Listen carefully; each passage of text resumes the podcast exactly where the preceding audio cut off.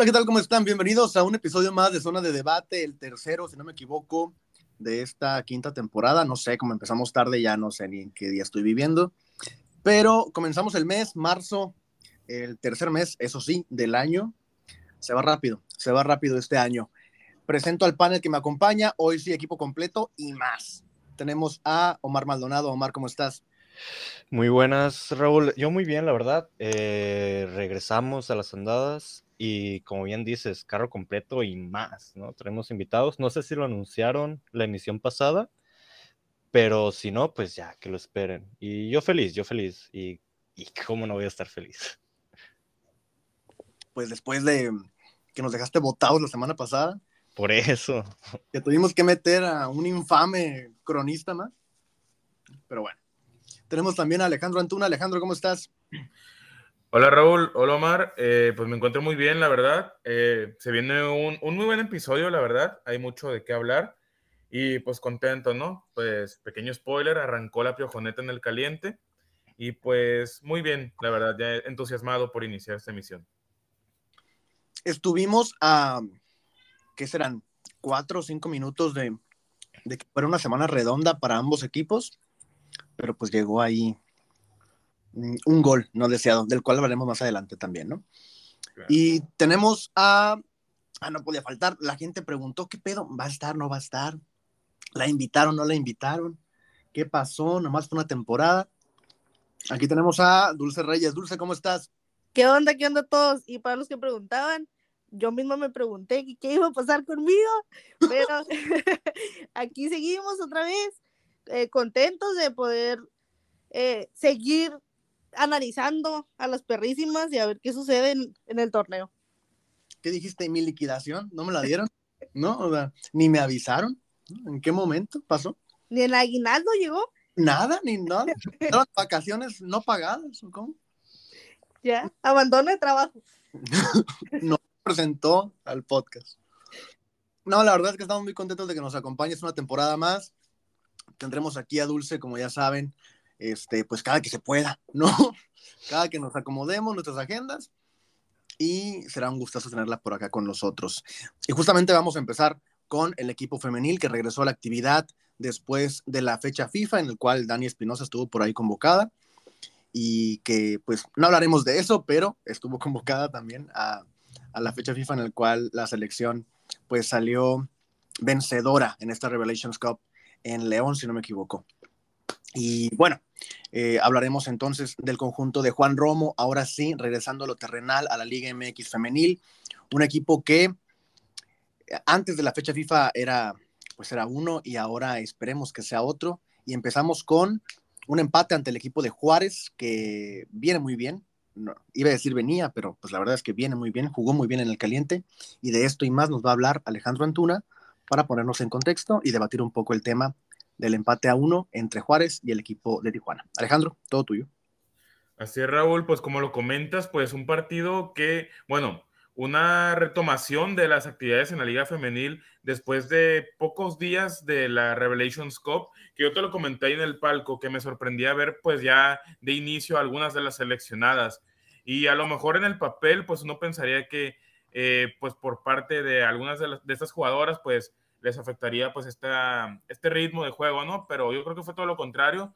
Vivimos un partido en el Estadio Caliente pues bastante entretenido, un equipo de Tijuana que empezó pues volcado al ataque los primeros minutos, ahí pues muchas oportunidades por parte del equipo, y, pero que Juárez logró tomar el control en la primera parte en los últimos minutos, por ahí alrededor del minuto 35 en adelante, un arco de 100 ruedas que se dio bastante exigida en el partido, pero que sin embargo tuvo unas muy buenas eh, atajadas Siena, supo responder bastante bien al, hasta el momento en el primer tiempo. Ya en el segundo tiempo, pues ahí se produce una, una jugada balón parado, donde cae el gol de, de las perrísimas de Mónica Alvarado, anticipándose ante la central sudafricana de Juárez, que tiene un apellido muy difícil de pronunciar y que no voy a decir. Eh, pero se anticipa bastante bien y marca su primer tanto con la, con la jersey perrísima. Eh, Juárez, pues jugó bastante bien el partido, la verdad. Eh, cayó el gol de las perrísimas y como que eso fue un impulso para que las juarenses se volcaran todavía más al ataque. Eh, reflejo de ello, pues fueron dos tiros de esquina de las perrísimas contra 11 de Juárez. O sea, ahí podemos dimensionar pues qué tanto, qué tanto generó Juárez a la ofensiva. Y pues en los últimos minutos del partido se agregaron siete minutos que pues lo dijo Juan Roma en conferencia de prensa y desde mi perspectiva yo también estoy de acuerdo, se me hizo un poco exagerados esos siete minutos, la verdad. Eh, pues una jugada desafortunada, Addison Willett comete penal. Bueno, primero creo que fue Germain, la delantera sudafricana, que con un sombrerito se quita una. Y en el segundo sombrerito que intentó hacer, pues Addison Willett alza la pierna y hace contacto con la delantera sudafricana y viene pues la estandarte de este equipo, uno, una de las estandartes de este equipo, Mia Suazua, seleccionada nacional, cobra pues muy potente, con mucha potencia el penal, que Siena Ruelas adivina, pero pues lamentablemente no le alcanzó para atajarlo. Ya en, el último minuto prácticamente, pues ahí, pues la polémica de este partido se podría decir, ahí hubo una trifulca, una pequeña trifulca ocasionada entre Mia Suazua y Angelina Hicks, que ambas se van expulsadas, que de lo que hablaremos un poquito más adelante. Y pues bueno, un partido que yo creo que fue justo el marcador. Eh, después del gol de las perrísimas, pues Juárez apretó bastante para poder salir con un mejor resultado que no fuera la derrota. Eh, pero Cholos yo, siento que también lo hicieron muy bien. Sí, ahí tuvieron oportunidades para hacer el segundo, pero pues lamentablemente pues no sucedió. Y Dulce, ya que te tenemos aquí de regreso, impresiones del partido, ¿cómo lo viviste en la cancha del Estadio Caliente? Mira, mucho que comentar al respecto de este juego, empezando porque, o sea, desde, desde el papel se sabía que era un juego muy reñido, que iba a estar muy intenso y no nos quedó de ver en ese sentido. Eh, Juárez venía de, de ganarle 3-1 a Tigres, eh, Cholos venía de ganarle a Pumas, que si bien no, no fue su mejor juego del equipo tijuanense, pues Dani logra sacar ese gol que nos da los tres puntos, ¿no? Hablando de, de, de Siena, que sí, o sea, la verdad cumplió, si a mí me lo preguntas, y sí hubo unas atajadas que sí, sí me lograron convencer, una jugadita de por ahí, un peligro de gol que logra salvar también este Choco aquí en la línea, salvando que ni ella se lo podía creer, que hasta sonriente salió, que no supo ni cómo la salvó, ¿no? Pero sí, en, general un, juego muy, muy, intenso de ambas escuadras. ya comentabas tú que en algunos lapsos del partido, si no es que la mayoría, Juárez este, siempre iba arriba de Cholos, ¿no? Pero yo sí veo y quiero y tengo fe de que se ve otra cara del equipo.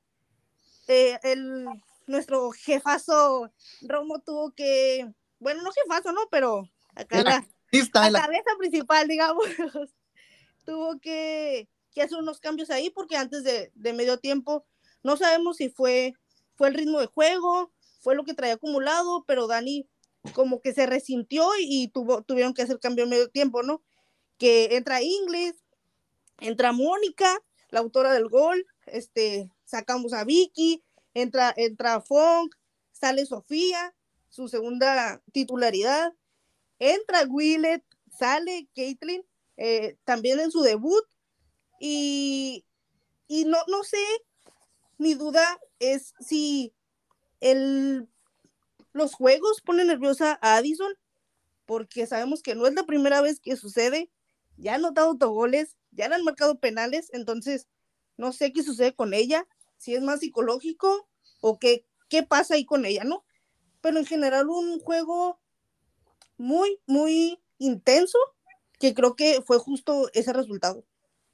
Sí, mira, y agregando lo que dijiste, eh, olvidé mencionarlo, pues obviamente pues entrar era un partido pues muchísimo más reñido que los antecedentes, ¿no? Entre, entre ambas escuadras. Es el primer partido de los ocho que se han jugado entre ambos equipos en el que no ganan las perrísimas.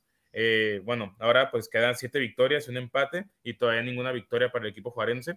Un equipo de Juárez que además de haberle ganado a Tigres, pues anteriormente ya le había ganado a otro equipo contendiente que, bueno, otro equipo de los fuertes en la liga como los Pachuca, y que actualmente Juárez se ubica en la quinta posición con 16 puntos y el equipo de Juan Romo en la octava posición con 11, ambos en zona de liguilla. Eh, pues bueno, cinco puntos de distancia entre ambas escuadras. Y ahora que mencionas el tema de Willet, quería ir contigo, Raúl. sabemos, que, sabemos que Willett ha tenido un bajón de nivel pues bastante considerable. O sea, yo creo que el torneo pasado pues cerró de gran manera. Yo lo dije en, una, en la última emisión de, de la temporada pasada, que para mí Willett, después de Vero Pérez, había sido la mejor incorporación para esa temporada. Sin embargo, yo creo que este torneo hemos visto una Addison Willett completamente diferente. Y quiero que me comentes tú qué opinas, porque yo pienso que a lo mejor puede ser un poco la presión de que hay mucha competencia en la saga defensiva. Porque, a ver, pues eh, tenemos a Caitlin Fregulia que, que debutó en, en ese partido, que yo al principio sí la notaba un poquito nerviosa Caitlin, pero yo siento que supo recomponerse en el partido. Siento que terminó bien. Y pues bueno, em, también hemos visto a Bianca Mora, que creo que contra el Puebla, no recuerdo qué partido jugó, pues lo hizo bastante bien. La misma Funk, que puede jugar de central y lateral. Y quiero que me, que me diga, Raúl, ¿qué, ¿qué es lo que le, qué crees que es lo que le pasa a Edison Willett? ¿Por qué ha bajado tanto el nivel? Mira, me, me diste mi mero mole, ¿no? O sea, no, no, quiero hablar mal de Willett tampoco, porque la última vez que, que le tiré a alguien, pues perdió su puesto en el once titular, ¿no? Un saludo a Sofía, este, que ya va poco a poco retomando el camino. Pero la verdad es que no sé, a lo mejor vemos fútbol diferente, ¿no? A mí no me convence Willet ni el torneo pasado ni este torneo. Em, digo, el torneo pasado metió tres autogoles, tres autogoles, cometió un penal. Este torneo, si no me equivoco, es el segundo penal que comete y ya tiene un autogol también. Entonces, es muy complicado eh, evaluar a Addison Willett. Yo creo que justamente Caitlin Fregulia llega a Tijuana para dar esa competencia y si da el ancho, darle salida a Addison Willett. ¿eh? Yo creo que ese es el, el cuestionamiento que tendría que hacerse Addison de cara a los próximos partidos. Subir el nivel, tanto en entrenamientos como en partidos, si es que tiene la oportunidad, porque yo creo que su competencia es ella. Y y si Fregolia hace buenos papeles, como yo creo que no lo hizo mal en este partido que debutó en Liga MX femenil, como dices tú, empezó temerosa, empezó este, con dudas, los primeros 15, 20 minutos se veía inquieta, reventaba la bola, y luego ya hasta llegó a tocar, comprometió en algunas ocasiones la pelota, pero siempre saliendo avante. Yo creo que Addison tiene que preocuparse por ella antes que por nadie más, ¿no? Toraya sabemos la calidad que tiene, Mónica bien te puede jugar como central, te puede jugar como medio centro, este, no hay tanto problema con eso. Funk también trae un nivel de selección, trae un fogueo. Lo de Funk a mí se me hace impresionante, la verdad. O sea, una este, jugadora nacida en fuerzas básicas que tiene ese nivel y, que la años. y que la ves con una seguridad que, que puta, ni, ni Willett, ¿no? La verdad es que yo me siento más seguro con Fonga atrás que con Willett en, la defensa. Y, bueno, yo creo que es muy complicado, te digo, lo de Willett. A mí no me convence. yo prefiero que esté en la banca. Y si a mí me dan a elegir, faltan todavía 10 fechas para que acabe el torneo, pero yo seguiría pensando en esa plaza de extranjera, utilizarla en otra posición. Incluso las las otras jugadoras en la defensa que no mencionaste, yo creo que tienen más chances, eh, más probabilidades de tener más minutos que Kyson Wade. A ver. Sí, de hecho, un, shootout, un shootout a, Bianca Mora, que lo ha hecho muy bien. ¿eh? No mencionaste a Bianca Mora, a Vicky López, Sofía, que Sofía, pues vemos que está retomando, pues poco a poco, un buen nivel, unas buenas actuaciones. No, y lo de Vicky siempre ha sido pues, increíble. Sabemos que es estamos en el barco de Vicky siempre. Y estábamos en el barco también de Vanessa Sánchez. De Vanessa, claro. Vanessa Sánchez también. Eh, pues mira, ah, ¿ibas a decir algo, Dulce? Sí, que hablando de, del, cambio que hizo eh, Romo con Addison, yo creo que fue más para no comprometer tanto a, a Caitlyn y para, pues yo creo también darle esa confianza a, Addison, pero mm, sobre todo por, por el tipo de juego que se está jugando, ¿no? Addison es alta, tiene cuerpo, o sea, si, si ella puede, o sea, sabemos que ella puede meter cuerpo, ella puede crear ese, ese tipo de juego, ¿no?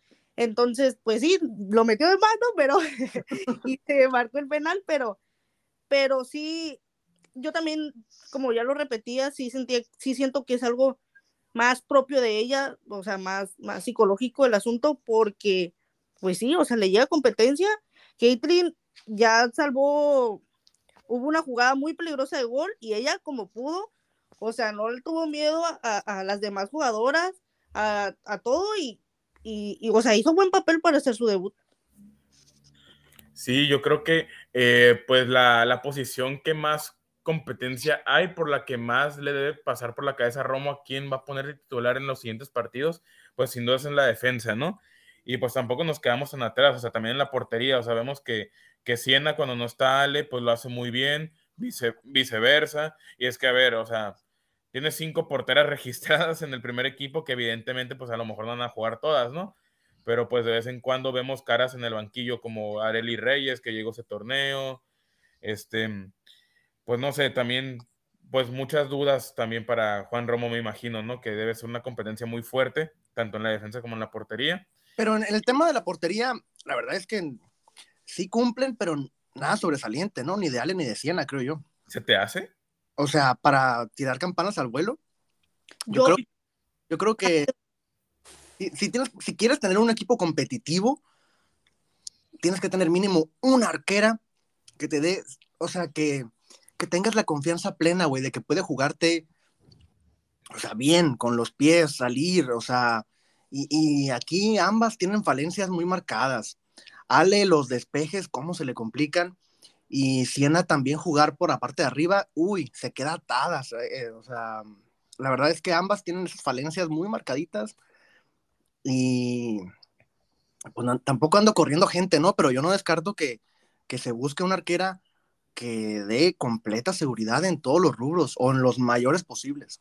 Yo te compro esa de, de Siena Ruelas, fíjate, yo siento que en las jugadas a balón parado, sobre todo es cuando se queda ahí como que como que se le complica un poco la salida, ¿no? Y una de las jugadas que mencionó Dulce, de estas que se salvan la línea, yo creo que también es producto de, que, de una mala salida de Siena en una jugada balón parado.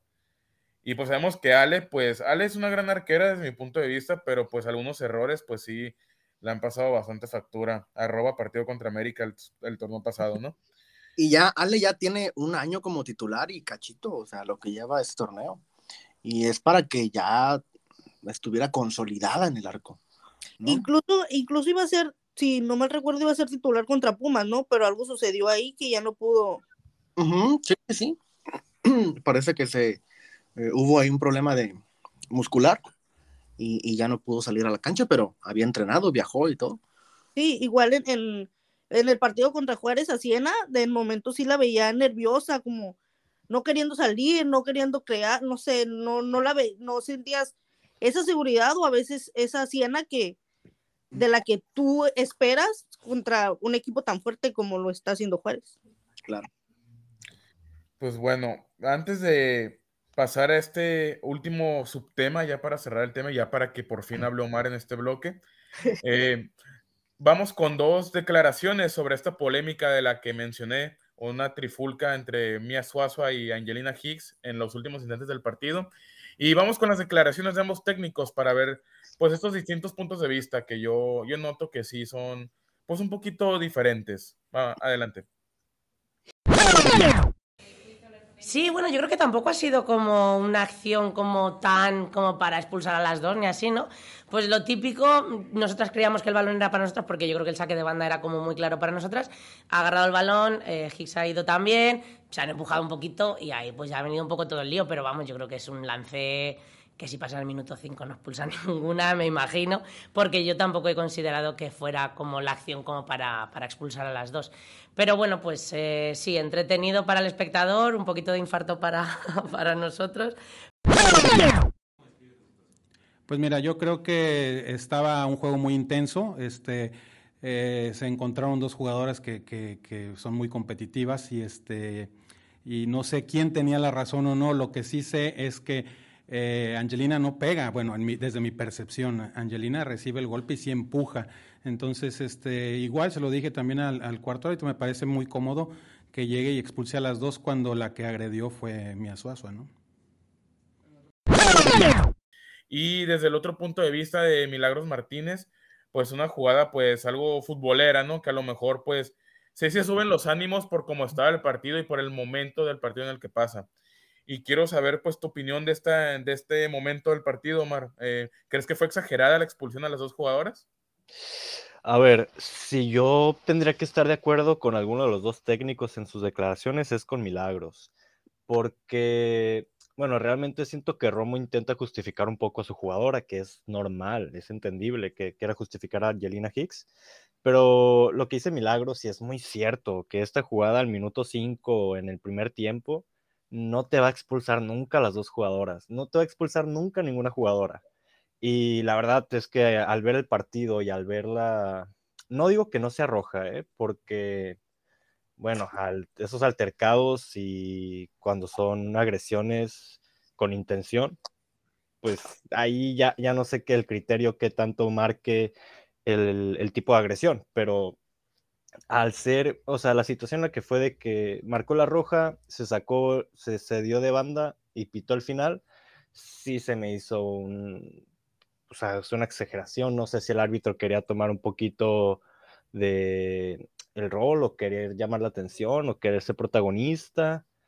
La verdad no lo sé. Para mí, yo voy un poquito más con la declaración de Milagros. Realmente siento que esa, esa misma situación minutos antes o primer tiempo no era roja para ninguno. Dulce, ¿te parece exagerado que el árbitro haya agregado siete minutos?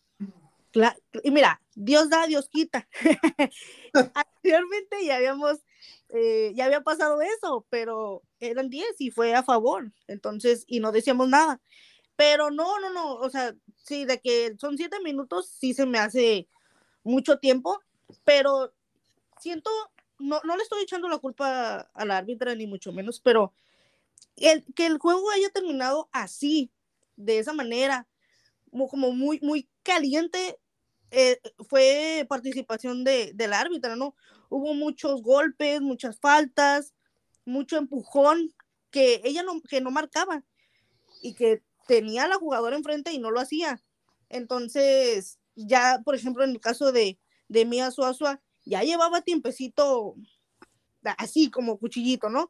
Detrás, metió su gol, bueno, logró meter el penal y ella quería jugar, ella quería este, siguen jugando porque pues sí estaban atacando y al contrario pues obviamente Hicks no miró que habían tocado el balón y ella pues obviamente lo que ya querían era hacer tiempo, ¿no? Porque se les estaba viniendo todo el equipo de Juárez encima. Entonces no, no justifico las acciones, que obviamente está mal lo que hicieron las dos, pero sí le doy un poco de, de, de no de culpa, pero que sí fue una consecuencia de, de la árbitra. Sí, no, pues como lo dice Romo, pues dos jugadoras muy competitivas que con mucho colmillo en el campo y pues cuando se topan dos personalidades así en, un campo de juego con la circunstancia como está el partido, pues no, no estoy justificando que pasen estas acciones, pero pues hay una probabilidad de que ocurran, ¿no? Y yo siento que el árbitro, árbitro, ya ni me acuerdo qué, era. Árbitra eh, Karen Ramírez. Árbitra Karen Ramírez, gracias Dulce. Eh, pues se deja llevar un poco también por lo que vio, ¿no? Porque pues es cierto que cuando se empujan eh, Suazo y Higgs, pues salen disparadas las dos bancas. Sabemos que la auxiliar de Juárez, pues casi hasta se metió al campo en una ocasión. Yo, yo vi cuando en una de esas jugadas que salvan el gol en la línea, las perrísimas hasta se metió al campo gritoneando y diciendo eh, maldiciones. pues saltan las dos bancas disparadas. Hasta la pobre Fong salió disparada también ahí en medio de las jugadoras ella solamente iba a separar, nunca soltó el balón, no, pero ella solamente iba a separar y llega jugadora de Juárez y la manda vaya bien lejos. Sí, estuvo, estuvo intenso. Fong nomás quería tomar agua y terminó en Tecate, ¿no? casi, casi. Pero sí, yo siento que la, eh, pues la árbitra sí se robó un poco el show al final del partido. Yo siento que con una amarilla para ambas hubiera bastado. Yo siento que pues la roja sí es exagerada. Pero pues bueno, estas decisiones arbitrales y luego que no exista el VAR en, el, en la fase regular de la Liga MX, pues complican también, ¿no? Estas decisiones. También, pues esto de los goles en la línea, que si entra, que si no entra, pues sí nos complica bastante la vida, tanto al, a las jugadoras como a los espectadores en la Liga MX femenil. Sí, y también mencionar el, gol que fuera el lugar que anularon, pues obviamente de Juárez en el, en el minuto 28. Entonces, no sé si ya traían eso el equipo, pero hablando de, de eso de las tarjetas, pues se van con un partido de suspensión. Hicks y, y Mia Suazua, que si lo vemos de ambos lados, le afecta más a, al equipo de Juárez porque van contra rayadas.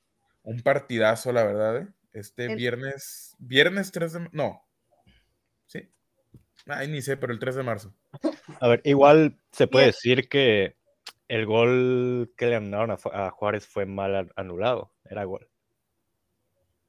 Sí, claro, yo creo que a eso iba, ahí ibas dulce, ¿no? Sí, Pues bueno, yo no tengo, bueno, algo más que agregar del bloque femenil por parte de los tres. Pues que agregar, yo creo que el partido que se viene, ¿no? El, el conjunto de, de San Luis de Samayoa, que nomás no levanta. eh, y que pues seguimos esperando algo más de, de Samayoa, justamente. Pues Y- claro, Y, y también veo que mucha gente anda alarmada, ¿no? Por, por Tijuana, por, por la actualidad, por los resultados, por los números, porque el equipo pues está en- apenas en zona de clasificación y se estaba revisando la tabla del torneo anterior y en la misma fecha teníamos los mismos puntos. Este, entonces hay qué que, bueno que tocas ese tema, Raúl. sí, hay que mantener un poco la calma. Lo que sí, creo yo, es que faltan goles. O sea, este equipo ha perdido la pólvora un poco en el ataque y, y faltan goles. Digo, el torneo pasado metieron 34, apenas van 8 ahora y estamos prácticamente a medio torneo. Pues mira, eh, es que es lo que yo te dije el, el- viernes. Lo que hace ruido a la afición de este equipo son la, la forma en la que se pierden esos dos partidos. O sea, en el, en el primero te golean y en el otro pierdes contra el peor equipo posiblemente de la historia de la liga en tu estadio. O sea, yo creo que eso es lo que hace ruido, esas dos formas como se pierden los partidos. Y yo siento que sí, eh, es muy exagerada la afición que pide la cabeza de Romo, honestamente. O sea, tú lo acabas de decir, Raúl, misma, misma fecha, torneo pasado, mismos puntos. Eh, yo siento que están exagerando muchísimo al pedirla, pues que despidan a Juan Romo. mira, de mí que- no vas a hablar. De mí no vas a hablar. Bueno, eh, yo no sabía que esa era tu postura, pero, pero bueno, yo siento que sí hay que ser un poquito pacientes. Eh, sí es cierto que el equipo pinta para más de lo que ha mostrado. Yo siento que yo lo siento muy irregular. Ah, o sea, vienes de que de clavarle cuatro goles al Puebla y después pierdes con el Mazatlán. Eh, yo siento que sí hay mucha irregularidad. Una, por de cierta manera, la pólvora mojada también, como lo dice Raúl. Y pues bueno. Eh, Dulce, Omar, comentarios finales. Sí, aguanta, aguanta, aguanta. Ah, no, Ah, dulce. ¿Qué pedo? Este, me cambió la voz, Dulce. ahora sí hay que aclararlo, ¿no? O sea, mismos puntos y lo que quieras, pero este equipo sí está quedando de ver, sobre todo por los refuerzos que llegaron, ¿no? O sea, es un equipo completo que ha sufrido de pocas lesiones ya. Este, tuviste a, a- el plantel completo desde que inició el torneo prácticamente, ¿no? Y, y incorporaste a gente como, como Alvarado, como Pelayo, como Orozco, que, que son desequilibrantes, que son seguridad, por ejemplo, Alvarado es seguridad, y, y no hemos visto esa seguridad, ¿no? No hemos visto un equipo compacto, un equipo que juegue mejor que el torneo pasado. El torneo pasado tuvo mejores exhibiciones hasta esta fecha. Ya habíamos vivido un 2 a 2 contra Rayadas, un 3 a 3 contra Pachuca. O sea, partidos que contra equipos de alto nivel eh, ponías el pecho a las balas, ¿no? Y ahora, pues los equipos que, que te han exigido, como América, pues te goleó, ¿no? Y, viene Tigres femenil en dos jornadas y veremos qué cara da Tijuana, ¿no? Que siempre hemos dicho que saque el pecho ante esos equipos, que se engrandece, pero no puedes tener estos altibajos, ¿no? Que ha tenido caer contra Mazatlán, ganarle a Pumas, empatar con Juárez, y luego no sabemos contra San Luis cómo le vaya a ir. O sea, la incertidumbre que maneja este equipo hoy por hoy es, es grande. Y si también otra cosa, este equipo tiene que avanzar, sea como sea, a liguilla. Si no lo hace, es un fracaso. Y si está Juan Romo todavía para esa fecha, tiene que considerarse la continuidad de Romo. Yo creo que ahora sí ya. O sea, no hay cuestión que, que lo salve, eh, a menos que se te lesione René, se te lesione Toraya, se te lesione todas las jugadoras importantes. Yo creo que este equipo tiene que estar en liguilla sí o sí y competir en cuartos de final. Porque el torneo pasado pasaste liguilla y te pasó por encima América también. Entonces, o compites o también evaluar la continuidad de Juan Romo, porque ya está un equipo armado, ya está un equipo trabajado desde Fabiola Vargas, porque es la misma base, solamente has incorporado piezas importantes y no te está saliendo. Entonces, hay que evaluar también el banquillo, yo creo, ya de cara al próximo torneo. A ver, Sí. Raúl, Raúl pintó todos los escenarios posibles ahorita mismo, ¿no? Comenzó de que tranquilícense gente, pero si el, el equipo no, no camina, hay que ver la continuidad de Romo, pero es que, a ver, oye, Sí, tranquilícense ahorita, o sea, ahorita no van a correr a Romo, ahorita sería estúpido pensarlo. Sí, claro, o sea, tienes que darle continuidad a lo que ya te está trabajando en la temporada. Pero, o sea, Cholos Femenil ya no está para quedarse en cuartos. O sea, es lo mínimo que tiene que hacer. Por lo, por lo mismo que comenta Raúl, ¿no? O sea, ya tienes equipo, te trajeron jugadoras, eh, son las bases, no vas a, tienes, no te puedes quedar en cuartos. O empezar a pelear ver. un poco más en la parte alta de la tabla, ¿no? O sea, esos cuatro primeros lugares, porque yo siento que la manera en la que se terminan clasificando las perrísimas siempre es como de que apenitas. O sea, de que faltando las, en las últimas fechas ah, es cuando amarran la clasificación. Y yo siento que tienen que imponer un poco más de autoridad, la verdad. a ver, llámenme loco, pero No. yo creo que el equipo de tres torneos para acá, tres, cuatro torneos para acá, en calidad, no en cantidad, en calidad, cada torneo yo lo veo peor. No sé si estén de acuerdo conmigo. En cantidad, no, porque ya lo mencionamos en este, en este bloque. Hay, o sea, hay competencia interna en la defensa, en la delantera y hasta en el medio campo, pero en calidad, yo en lo personal veo al equipo cada vez peor cada torneo. Híjole, sí te pasaste de verga, la verdad.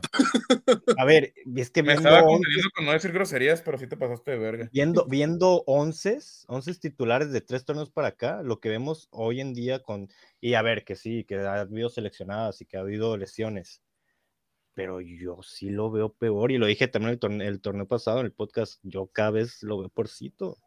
Híjole, no sé, yo creo que no. O sea, yo, No, yo de pedo.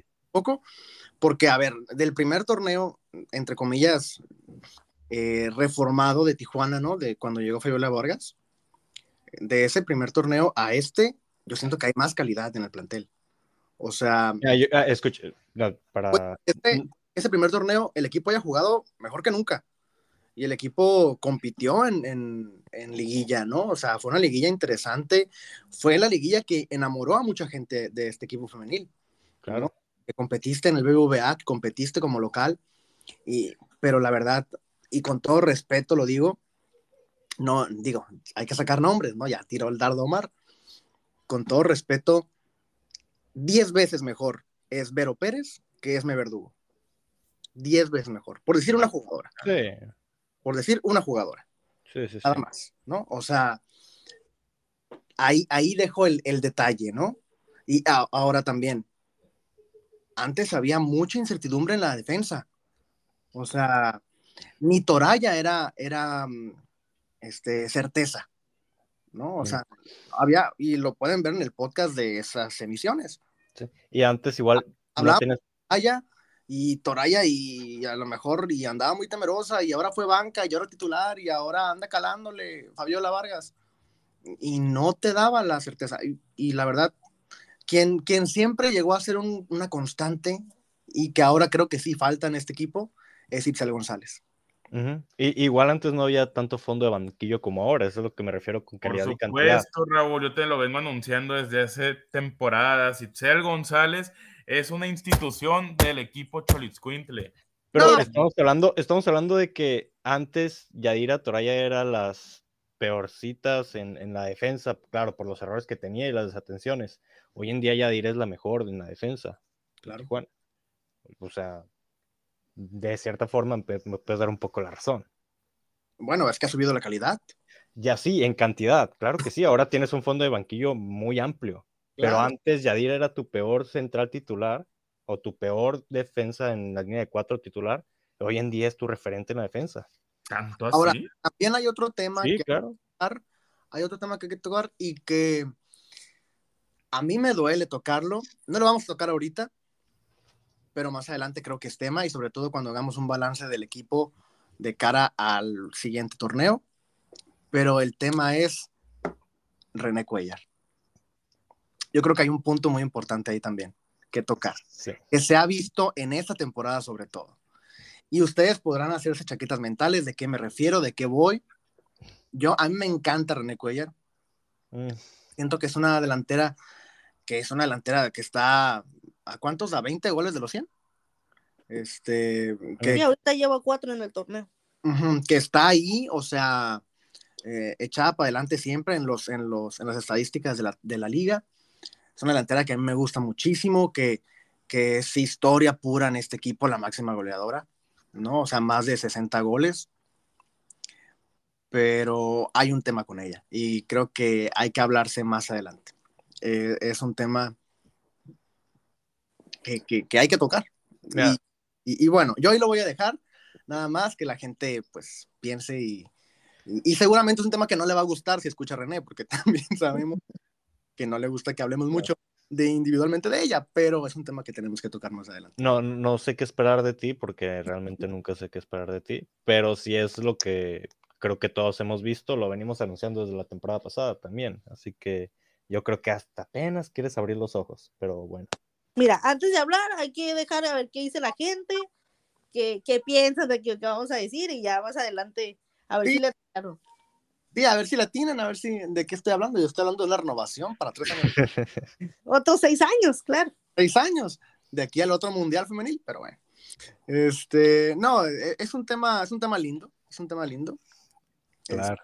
pero hay que tocarlo, hay que tocarlo y pues nada, seguimos, seguimos en este equipo, en este barco y eh, ahora se ve más complicado que nunca el tema del título de goleo porque pues ya la líder tiene 10, ¿no? Y, y, pues también la competencia está muy, muy fuerte en, en la liga femenil. Pero bueno, Alejandro, pues ya, cierra tu tema, ahora sí. Y pues de esta forma, por fin cerramos el tema femenil, un tema que se alargó bastantito, que yo creo que nadie se lo esperaba, eh, ninguno de los cuatro que estamos grabando en este momento. Es que no habíamos hablado en toda la temporada. Estamos desahogando toda la temporada. Sí. Bueno, Yo solo los eh, escucho. Ajá. Dale, dale, dale. Ah, es que pensé que Dulce iba a decir algo. Eh, pero bueno, pues así cerramos este bloque femenil, un partido que se vivió con bastante intensidad, como ya se vivió en este bloque, y un siguiente partido ante el Atlético de San Luis, que yo creo que el equipo de Juan Romo está obligado a ganar en la cancha del Alfonso Lastras. Qué gusto tenerte de vuelta por acá, Dulce. Eh, muchas gracias por, por atender al llamado y reunirte otra vez en esta nueva temporada. Muchas gracias. Muchas gracias a ustedes por acordarse que, que existo. y es dramática, que existo. No, no, no. eh, eh, para mí es un gusto estar comentando de las perrísimas. Y nada más que no se pierdan el próximo juego en casa, que va a estar bueno. Se van temprano porque se va a llenar. Pe- Va a ser contra Tigres el 10 de marzo a las 5 de la tarde. Entonces, viernesitos a gusto, de ahí una chevecita, eh, Eso. a a ver, a ver qué, qué sucede o a desestresarse, De allá al pulgón. dice. pero completamente gratis, así que váyanse preparando. Y sí, el domingo a ganar, sí o sí. Sí, claro, como dice Dulce, pues los invitamos a ese partido, aunque pues la verdad yo no le tengo fe a la afición con los juegos de las perrísimas, porque no creo que en mis sueños más guajiros se llene un juego, la verdad. Que Dulce diga el pronóstico de San Luis, ¿no? No va a estar al final. Ay, Sí. ya, me, ya me habías asustado, pensé que lo otro. No, no, no, todavía no. Mira, yo no veo, yo no veo muchos goles, ¿eh? A como veo, veo un 2-1, mira, no me voy a arriesgar a tanto. Se fue conservadora, se fue conservadora. 2-1, ok, me gusta. Me imagino que favor perrísimas, obviamente. ¿no? Oh, claro. No, el Atlético San Luis. El Atlético San Luis de Itzia Tenagua. Uy, Irse Tenagua. Yo tengo campaña para que venga Cholos la próxima temporada. No, y recordando que en, los, en el historial de, de las perrísimas hay un, hay un pleito por ahí, no sé si recuerden, ¿no? allá, allá, ¿En, en San Luis? sí, claro, un día de lluvia. Sí, en San Luis, ¿cómo no? Entonces, no sé, las perrísimas, este, con historial en con cada equipo. en cada plaza. Sí, claro. Vámonos, Antuna. Bueno, pues de esta manera ahora sí ya cerramos el bloque y quédense porque se viene el bloque de- tan esperado por todos, el de la piojoneta en el Estadio Caliente ante los Tuzos del Pachuca. Pues ahora sí, ya que se fueron los niños y las niñas, nos toca hablar de fútbol total. Fútbol total, la piojoneta, que ya arrancó en el Estadio Caliente, su tercera jornada al mando de Tijuana, la primera en el Estadio Caliente, que vamos a hablar también un poco de cómo lo recibieron, cómo lo recibió la afición, cómo estuvo la atmósfera en, en este, en este encuentro. Y como tuvimos una invitada en el, en el bloque femenil, de igual manera la vamos a tener en el bloque varonil. ¿De quién se trata, Raúl? ¿Quién es ese hombre? ¿Quién es ese hombre? Ese hombre misterioso, dices tú. Sí, sí. Eh, pues mira, es alguien que ya tuvimos de invitado en algún momento en sesiones. Eh, la gente ya lo conoce, pero él nos va a hablar mejor que nadie de él mismo. Eh, tenemos a Luis Melendres con nosotros. Luis Fer, ¿cómo estás? Buenas noches, bien, bien, aquí estamos. A ver, cuéntale a la gente quién eres, de dónde saliste, por qué estás siendo invitado, cuál es tu relación con el Club Tijuana, por qué llegaste hasta acá con nosotros, Luis Fer. Ah, pues bueno, Raúl, eh, como ya mencioné antes, yo tuve mi bloque de sesiones contigo y pues fue aproximadamente un año y yo estaba jugando para Fuerzas Básicas de Cholos, donde llevaba jugando desde los 11 años y pues ya llevaba, ya un buen proceso y pues eh, cosa del año pasado me tocó salir del club y pues aquí andamos como invitados para hablar sobre el equipo de primera. Correcto. Tuviste la, la invitación a sesiones junto con Daniel López, que ahora está en Atlante, me estoy fijando. Este, ahora sí que la verdad es que sesiones, no sé si destruye carreras con cholos o qué está pasando, pero pues tuvimos a Daniel que está, tuvimos a Wegman que ya no está, tuvimos a Soki que está en Hermosillo, o sea, a Mendoza que andan dorados. La verdad es que no sé si es eh, puerta para que salgan del club, pero lo hablamos en la interna y pues seguramente la gente también se lo pregunta, Luis Fer, antes de tocar el tema de Tijuana contra Pachuca. Este, fuiste hasta tu último torneo eh, disputando partidos con, con fuerzas básicas, pues pieza clave del equipo, ¿no? O sea, estabas ahí recurrentemente en, en el plantel convocado, que, o sea, ¿tienes alguna idea de qué sucedió o, o no quieres tocar el tema? No, pa, eh, la verdad no me incomoda porque pues fue una salida que se manejó bien. O sea, sí, o sea, yo estuve jugando que, pues la mayor parte de minutos del torneo y pues la verdad son, son decisiones de pues entrenador, directiva que más que nada se tienen que respetar, ¿no? Porque pues son los de arriba. Yo no como jugador pues no le toca más que aceptar, obviamente pesó por el tiempo que ya llevaba, porque no era poco, llevaba desde el primer proceso de fuerzas básicas en Cholos pero obviamente es respetar, agradecer y seguir adelante. Correcto. Es, la verdad es que es complicado hablar de estos temas, no tanto por el qué vaya a pasar con las fuerzas básicas, ¿no? Eh, ¿qué, ¿qué, va a pasar con, contigo, con este proceso que tenías? Y, y, también que se vea cómo se cortan procesos que parecían ir viento en popa y muy interesantes, porque así era, o sea, te veíamos, te seguimos desde pues a ver, Sonacho los tiene 10 años. te, seguíamos, te seguíamos desde, desde que entraste tú al, club, ¿no? En, en, fuerzas básicas. Y ver cómo de repente ya no estaba, se corta un proceso por decisiones pues directivas o como lo quieras este, analizar y la gente lo quiere analizar también. Es doloroso porque vemos cómo gente que tiene talento, gente que tiene capacidad, pues ve uno de los sueños de su vida tal vez coartados por una decisión.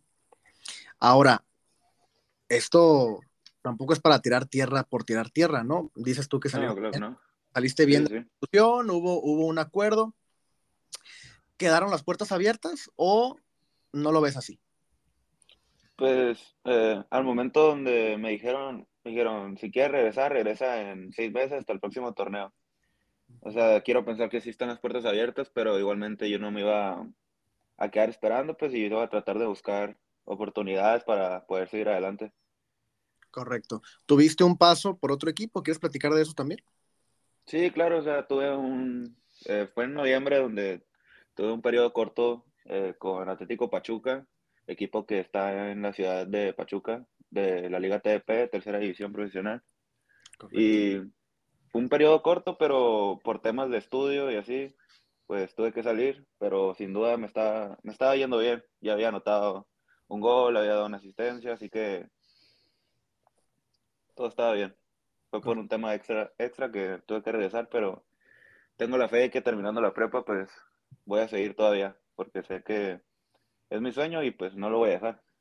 Claro, no, y hay con qué también, o sea, digo, tal vez tú no lo vas a decir porque es un poco no sé, falsa arrogancia, pero hay con qué. O sea, hay, hay nivel, hay técnica, hay calidad, lo vimos, lo vivimos porque llegamos a ir a partidos donde estabas en, en el campo y, y, aparte los que vivimos también en, en, a través de redes sociales en las plataformas del Club Tijuana, ¿no? Con fuerzas básicas. Pero, claro, o si no, te haces pro player o streamer. Fíjate que sí me ha entrado la idea. Vamos a hablar también de eso. La Liga TDP la conocemos por Noah, ¿no? También, ahí anda Noah, este, con los mineros. ¿Hay, hay algún, antes de irnos con lo de streamer y, y, con este pedo, porque hay que tocar el tema, Omar, aunque no nos guste. Este, hay, hay, no sé, algún plan tuyo por, por ir al interior de la República, por ir a probar con otros equipos? ¿Hay alguna oferta que tengas por ahí pendiente? ¿Algo que quieras realizar después de terminar la preparatoria?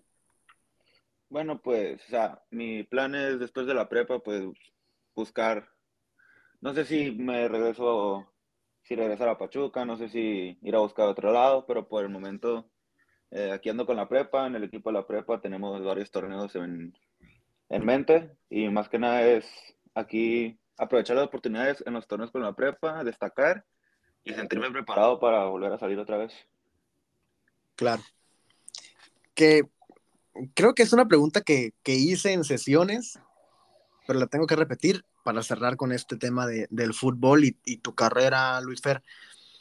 ¿Hay algún equipo en México que te gustaría? ¿Dónde te gustaría? Bueno, pues, como, como ya te he dicho, ¿no? Pues mi equipo desde niño, de la infancia, son las Chivas. Uh -huh. eh, y también cómo no, cómo no que estar el, el, sentimiento de querer jugar otra vez en casa.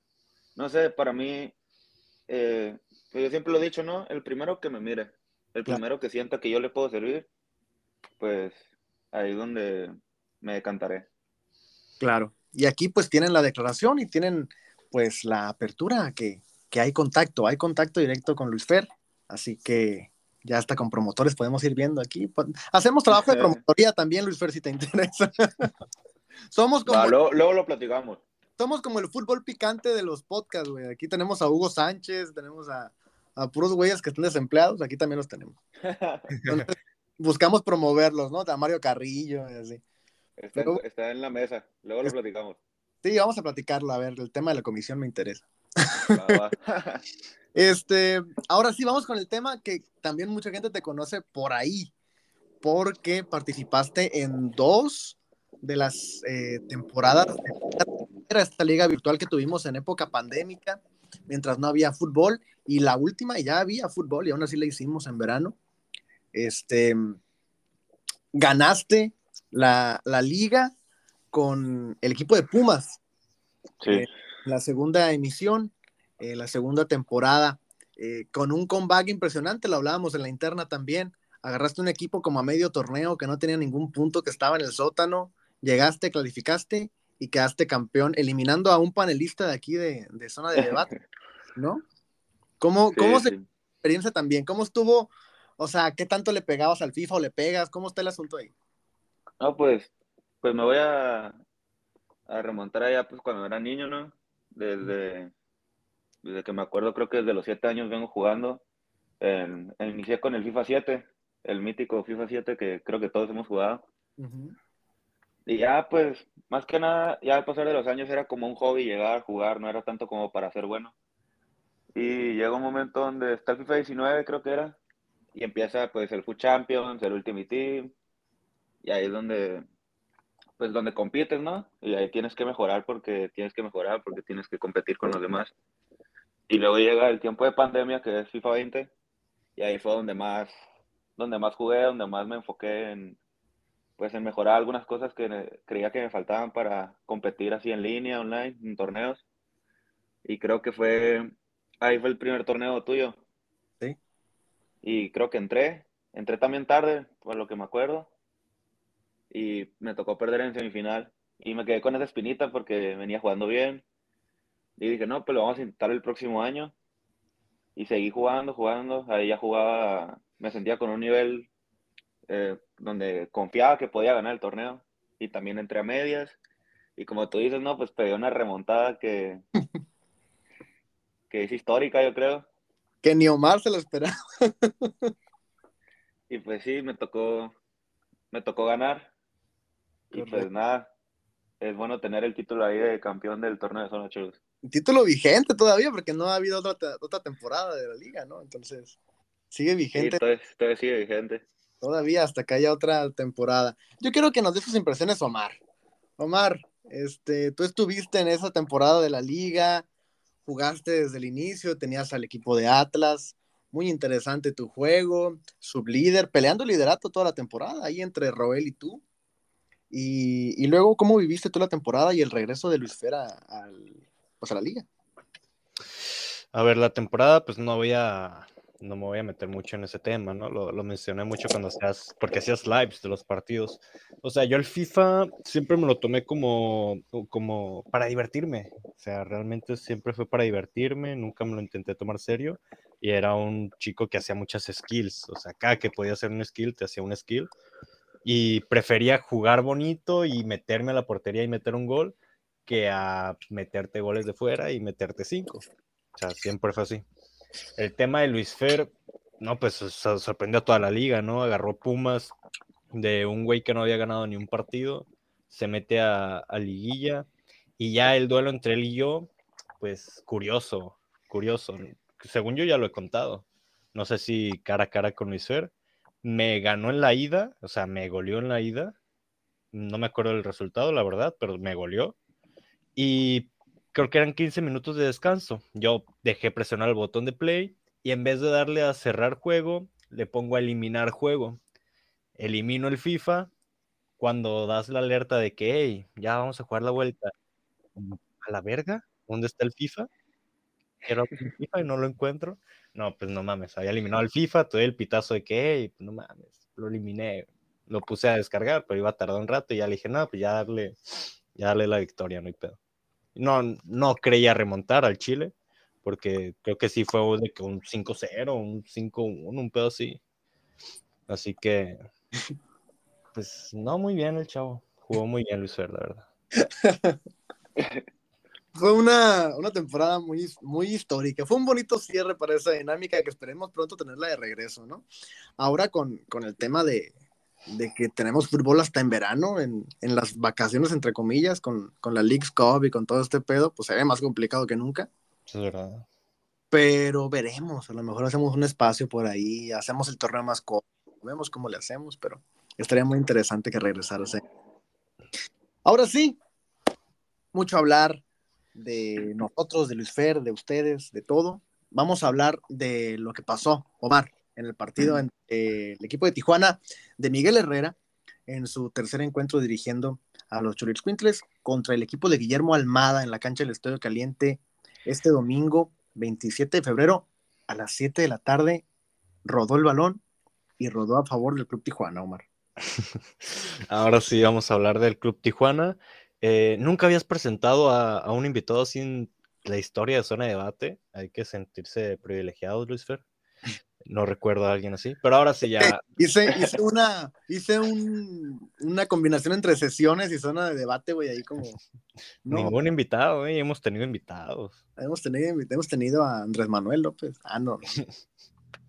pero ahora sí ya, vamos a lo, a lo que nos importa el partido de Tijuana que disputó ante los Tuzos del Pachuca, el Piojo Herrera contra Guillermo Almada, los dos, los dos descartes de la selección mexicana se enfrentaron en el Estadio Caliente y pues hubo un vencedor, ¿no? La Piojoneta, pero no nos adelantemos. Vamos a empezar con la alineación de que saca el Piojo para este partido interesante que vamos a analizarlo un poquito y que me gusta que esté Luis Fer aquí para que para aprovecharlo. Luis Fer, eh, ah, me acaba de entrar la duda ahorita que dijiste lo del gol y la asistencia, pero ¿de qué jugabas? ¿De qué juegas? Eh, pues en mi etapa con Fuerzas Básicas jugaba de, de extremo, de extremo derecho, izquierdo. Ajá. Y esta última etapa en Pachuca jugué de, de 9. De 9, ah, ok, de 9, de 9. Ok, ahora sí, vamos con la alineación de Tijuana, que en el arco ya sabemos que está Toño Rodríguez, Ismael Gobea, Godínez, Nico Díaz, Silvio Martínez, Licha López, Fernando Valenzuela, Leo López, Lertora, Canelo y Cavallini. A ver, de primeras, si lo mencionamos en interna, creo que estamos los tres en palco, Antuna, Raúl y yo, y, lo dijimos, ¿no? Esto es un 4-3-3 ofensivo, ya empieza el 4-3-3 del piojo, porque se miraba muy cantadito. Bueno, lo dijiste, ¿no? Bueno, lo dije y nadie me, me dijo que no. Entonces, lo que no está prohibido está permitido. Eso de que lo dijimos. me una manada, güey.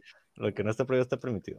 Y pero parecía, o sea, realmente no esperábamos lo que planteó el Pollojo en, en la cancha, que a eso vamos. Parecía un 4-3-3 con en la defensa con Godínez, Gobea, Díaz y Licha, ¿no? Díaz por el lateral de izquierda y Gobea por la derecha. Pero nos sorprendió porque lo, lo primero que notamos desde palco fue que vimos a Silvio Martínez, a Ale Martínez muy pegado a la izquierda y defendiendo mucho y lo notamos, oye, Silvio está de carrilero y, y, Díaz está muy metido en el centro. Hay, hay una línea de tres ahí muy clarita y, Martínez está por la banda. Y luego, más adelante en el juego, nos percatamos de que Licha López estaba muy adelantado, se metía en el centro del campo, como un tipo de contención, como un tipo de, como una función de Edson Álvarez en, el Mundial, algo así, algo parecido. Ahorita voy a ir contigo, Luis Fer, porque, pues, ¿quién mejor que el propio técnico, que Miguel Herrera, para explicarnos un poquito, ¿no? De la función de Licha López y esa rara línea de cinco. ¿Qué les parece si lo escuchamos y lo comentamos? Las cosas no salen, se trabajan. Y salen porque se trabajan. No es adivinar y decir, hoy se me ocurre esto. Lo trabajamos, la idea era exactamente que él, si tenía que meterse en la línea de 5, se, incrustara como un central o que saliera a hacer un, contención que marcara el tipo suelto de ellos, que es la Chofis, que por, el, por el, cual pasan eh, gran parte de, perdón, de generación de, juego para ellos. Entonces eh, lo hizo bastante bien, me parece. Pues esas fueron las declaraciones de Miguel Herrera sobre Licha López. Luis Fer, tú como un creativo en el ataque, porque lo sabemos, ¿no? Tu calidad. Y el tema de Licha, como lo vimos en, el campo de juego, ¿qué te pareció? ¿Cómo lo viste tú? Si te percataste esta misma función a, la que lo puso Miguel Herrera y ya después con sus declaraciones, ¿cómo lo viste?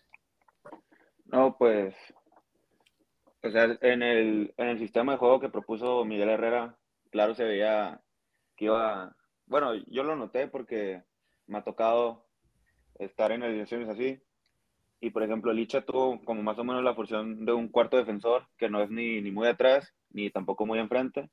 Y pues su función era cubrir a la Chofis, que ahorita es el hombre del momento de Pachuca, es el que anda haciendo los goles, es el que anda creando, es el que anda haciendo todo en el eje de ataque de, de los Tuzos. Y pues eh, yo estaría de acuerdo con Herrera, porque Licha la verdad es un gran defensor y no sé, no sé ustedes, pero para mí Licha vino a ser una joya aquí en Tijuana. O sea, es una pieza fundamental en el equipo. Y lo ha demostrado porque el semestre pasado, a falta de delanteros, él era el que hacía los goles. Pero sí, o sea, yo siento que el trabajo de Licha con, eh, con el Club Tijuana siempre va para arriba. Nunca, nunca deja de mejorar su rendimiento y es lo que lo hace ser referente y capitán del equipo capitán. Y más adelante vamos a hablar de su faceta goleadora en Tijuana, pero eso se, toca se tocará más adelante. Raúl, algo que, que, le quieras agregar a este tema de Liche y el tema del parado de Miguel Herrera, porque tú lo mencionaste cuando llegó, que ha madurado su forma de jugar. Antes notábamos que Miguel Herrera con sus equipos era un, un tipo ofensivo, un tipo que te presionaba y un tipo que no movía su típico 4-3-3 ofensivo, lo sabíamos. En Tigres notamos mucho esa línea de 3-5 por la calidad que tenía y ahora con Tijuana es la segunda ocasión en la que sale con esa línea de 3-5, pero sin renunciar a la pelota, sin renunciar un poquito a la presión. ¿Tú cómo, qué le podrías agregar a esta, esta situación? Pues le agrego justamente eso, que, que, ha madurado mucho Miguel Herrera y que le ganó completamente la, la partida táctica Almada, ¿no?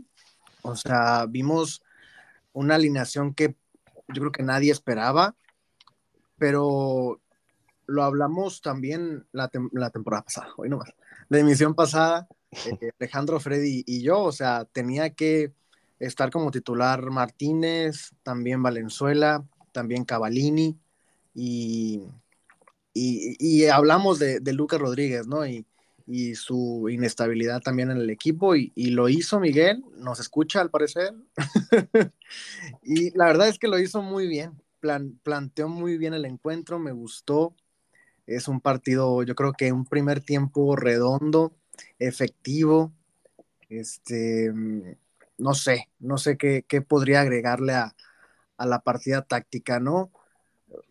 Me sorprendió más lo de Pachuca, ver un equipo que, faltó, que estuvo falto de picardía, que estuvo falto de, esa ductibilidad que, solía tener, ¿no? Con, con Almada la temporada pasada y que esta temporada se ha visto un poco bajoneado tal vez por la alta exigencia que ha tenido, ¿no? Llevaba un año en los primeros sitios este, jugando a un nivel muy alto y a lo mejor ya es el cansancio también.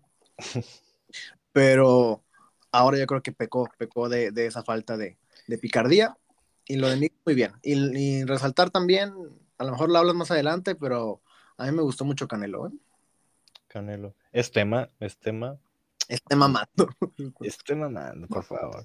Es un dato que realmente no, no corroboré al 100, pero creo que Tijuana fue el verdugo contra Guillermo Almada, que es la primera vez que pierde dos partidos consecutivos al mando de Pachuca. Es correcto. O sea, que es un dato fuerte. ¿eh? No, no porque Tijuana sea el verdugo, pero que Almada no haya perdido dos partidos consecutivos con Pachuca desde que lo agarró. es un dato fuerte. Así nada más para agregar el tema de los de los que tuvieron minutos, Jair Díaz, Eduardo El Choncho Armenta, Brian Romero, Luis Félix y Francisco Contreras entraron desde el banquillo a hacer, pues, no sé, pues, a, aguantar el resultado. Realmente yo cuestioné eh, los cambios al momento del partido en vivo, pero pues al final el cuento sirvió para aguantar el resultado. Como resumen del partido, rapidito, al minuto 26 cae el gol de Lisandro López, que viene de un tiro de esquina el balón queda muerto en, al borde del área, en el, a la altura penal, del manchón penal, y la pone al lado del palo, imposible para Ustari. Y el segundo queda al minuto 30 de Alexis Canelo, una gran jugada de Ale Martínez, que mete el tiro centro, que Ustari, para mí, yo creo que ahí tiene un poquito de culpa, deja el balón muerto en el área, nada más para que Canelo la empuje y meta su segundo gol del certamen. Ahora sí, hablando un poco de Canelo, hablando un poco de Lisandro. Lisandro, gol, Lisandro López, perdón, con su gol el día de, eh, bueno, en el partido, ya llega a dos goles en este torneo con la rojinegra. Canelo igual, llega, llega a dos goles, un defensa central, un extremo nueve, un ofensivo, ambos argentinos, son los dos goleadores hoy por hoy en la institución canina. Y Alejandro Antuna, a ver, hablamos mucho de Lisandro, bueno, hablaron, yo no estaba tanto de acuerdo en el bajón de juego que venía teniendo. Y el tema de Alexis, que desde que llegó el piojo parece que se le encendió el chip. ¿Qué, qué, qué nos podrías hablar de estos dos goleadores del equipo? Pues mira, yo creo que más que nada un bajón de Lisandro, yo ah, por mi parte lo comenté, yo creo que era un bajón de toda la defensa. Yo creo que el, la defensa era lo peor que, estaba teniendo este equipo. Eh, lo comenté después del partido contra el América, que me, me pareció un partido pésimo por parte de toda la sala defensiva, sin, sin excluir a ninguno. Y yo siento que eso le estaba pesando un poco en el juego a Lisandro López, que no, no considero que haya sido pues un, un bajón de nivel acá súper considerable, acá súper cabrón, pero yo siento que así se estaba mermando un poco pues la calidad que, que mostró el torneo pasado pero yo creo que dentro de lo malo, pues era lo más destacable. Y yo creo que Lisandro, pues, como lo dice Luis Fer, vino a Tijuana para ser un estandarte de la institución, para ser ese capitán con la garra que, que necesitaba este equipo. Y yo siento que ha cumplido muy bien con ese rol. Y ahora Alexis Canelo, pues es que la verdad yo siempre he sido muy indiferente con el tema de Canelo, porque yo, o sea, lo he dicho muchas veces, Canelo llegó para hacer goles, llegó para para solucionar esa problemática. Y ha pasado a ser un jugador creativo que no me disgusta para nada. Yo siento que, pues, a ver, si no puede aportar directamente en, el, en lo que es anotar los goles, pues, si puede aportar a generar las jugadas y a generar esas oportunidades, pues por mí bastante bien. Y yo siento que, pues, el rol que está tomando Canelo, pues, poco a poco, pues, está siendo un poquito más participativo en este, en este ataque de Tijuana. Y yo siento que este tridente es el que más, ah, más atractivo me resulta para que sea el que inicie los juegos. El de eh, Canelo, eh, o, no, creo que fue, creo que dijo Raúl que fue Chiché, Cavalini y Martínez, me dijiste, ¿verdad, Raúl? Correcto. Yo, yo siento que ese es el tridente más atractivo, la verdad. Ah, que, Valen, que Valenzuela también muy pobre su juego, ¿eh? Yo creo que mm, también. Empezó muy bien y yo creo que ha ido a la baja. Sí, yo, siento que ha ido de menos a más, pero aún así lo siento pues de los atacantes más, más del equipo. Sí, sí, sí. Este partido sí lo vimos muy montesinos, ¿no? O sea, perdía balones, este, se le iban. Y con Montesinos, ¿eh? empezó bien y se fue desinflando. Las bicicletas no salían, sí, o sea. O sea, que, ojalá no sea lo mismo, ¿no? Ojalá que no, que sea un partido nada más, ¿no? O que se esté acoplando a este nuevo estilo de Miguel Herrera, pero. También. La verdad es que, pues Miguel le sacará el jugo en, donde mejor estén ellos, ¿no? Sí, me imagino. Ahora, Luis Fer, tú juegas como un Canelo, juegas como un Valenzuela. Bueno, sin dejar de lado un poquito el tema de Canelo, ¿qué te parece el futbolista argentino como atacante? Em, pues Alexis Canelo me parece un futbolista, pues no hace falta que demuestre, sino que ya lo demostró en, cuando vino de Toluca, ¿no? Y cuando viene un jugador a Tijuana, pues todos tenemos la expectativa de que va a ser lo mismo que en su equipo pasado, ¿no? Pero, pues Alexis Canelo es un jugador muy, eh, es desequilibrante, también tiene, tiene ese gol que últimamente, pues, como que apenas está recuperando esa versión de Canelo que todos conocemos. Pero sí tuvo unos periodos donde, donde no, no parecía, parecía Cholos con, con 10, no parecía que tenía un, un delantero, un extremo, pero sin duda ha venido de menos a más y esperemos que siga todavía para arriba, que no se nos desinfle, porque Alexis Canelo tiene para, para dar muchas alegrías en este equipo. ¿Cuál, ¿Cuál es tu jugador favorito de este plantel? Mm, pues ahorita, y no es de mi posición ni nada, pero el que más me gusta es el Licha López. Licha López, Licha López, ok. Ahora, ¿ya no, no quieren agregar más a lo de Canelo, Raúl? ¿Tú que lo querías tocar? ¿De Canelo? Sí, sí, sí, yo, yo lo dejo ya. Este, pues la verdad es que no, no, no tengo nada más que agregar. Me gusta que esté retomando ese nivel. Yo he sido Canelo Lover desde que llegó, ¿no? Y, y a mí me pone contento que le vaya bien y que esté sumando el equipo en asistencias, en goles, en donde pueda sumar. Yo lo defendía desde que, desde que era creativo y no hacía nada, ¿no? O sea... y lo creaba y no creaba, ¿no? Lo defendía desde que no se hacía presente en el marcador de ninguna forma. Y, y, ahora con mucha más razón, ¿no? O sea, la verdad, ese cambio de look a lo mejor le sirvió, ¿no? Sí, pues. Eh. Es, el, es el Canelo Prime, lo decíamos en el partido, ¿no? a ver, también nomás empujó la bola, ¿eh? Bueno, pero a ver. Y, le, y, le, pegó mal, ¿eh? Pero, sí, pero ahí entre la espinilla y. Tienes que estar ahí, ¿no? O sea. Eso sí. O sea, ahí no estaba el Chucky Ferreira, güey. ¿no? estaba, ahí no estaba Di Santo. No estaba Di Santo, ¿no? Oh, Di Santo. O sea, ahí tiene que estar alguien como Pedro Alexis Canelo, ¿no?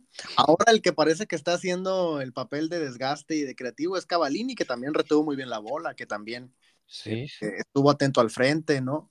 De repente se avienta sus mamadas de que se avienta chilenas y todo, pero a lo mejor una le pegará y veremos. Claro, está asumiendo un rol más tipo Furch. sí, más, Caraglio, ¿no? Ajá, más Caraglio. Caraglio de, es el equivalente al Caraglio que tuvo Miguel Herrera, a lo mejor. Mejor Cavallini, creo yo, pero, pero bueno.